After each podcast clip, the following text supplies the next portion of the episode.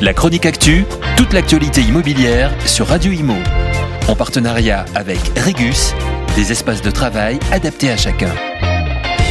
Ce sont des chiffres très attendus, ceux de la FNIM, avec une étude annuelle sur le logement en France et en Europe qui vient d'être publiée.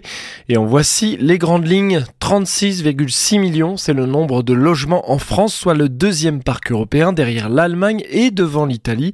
Pour 1000 habitants, l'Hexagone compte 557 logements contre 524 pour 1000 habitants en 2012. 17 millions, c'est le nombre de propriétaires occupants, soit 57%, un taux en légère baisse, un taux qui s'insère dans la moyenne européenne entre la Suisse et ses 38% et l'Espagne et ses 75%.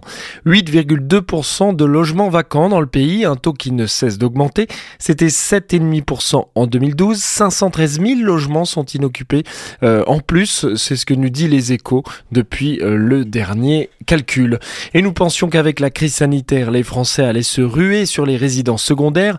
Eh bien, le baromètre annuel de la FNIM met de la nuance sur ce point. 9,9% du parc immobilier est fait de résidences secondaires, un chiffre euh, donc en baisse sur les années précédentes, 9,5 en 2012, 9,9 en 2002, 10,6 en 92. Les Français ont donc de moins en moins de résidences secondaires. Les chiffres baissent doucement avec une inflexion euh, quand même il y a 10 ans.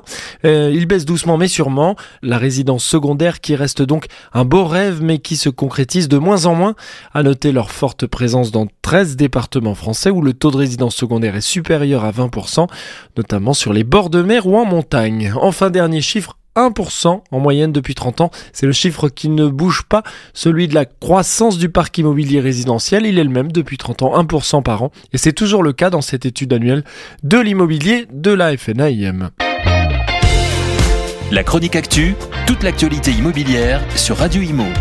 En partenariat avec Regus, des espaces de travail adaptés à chacun.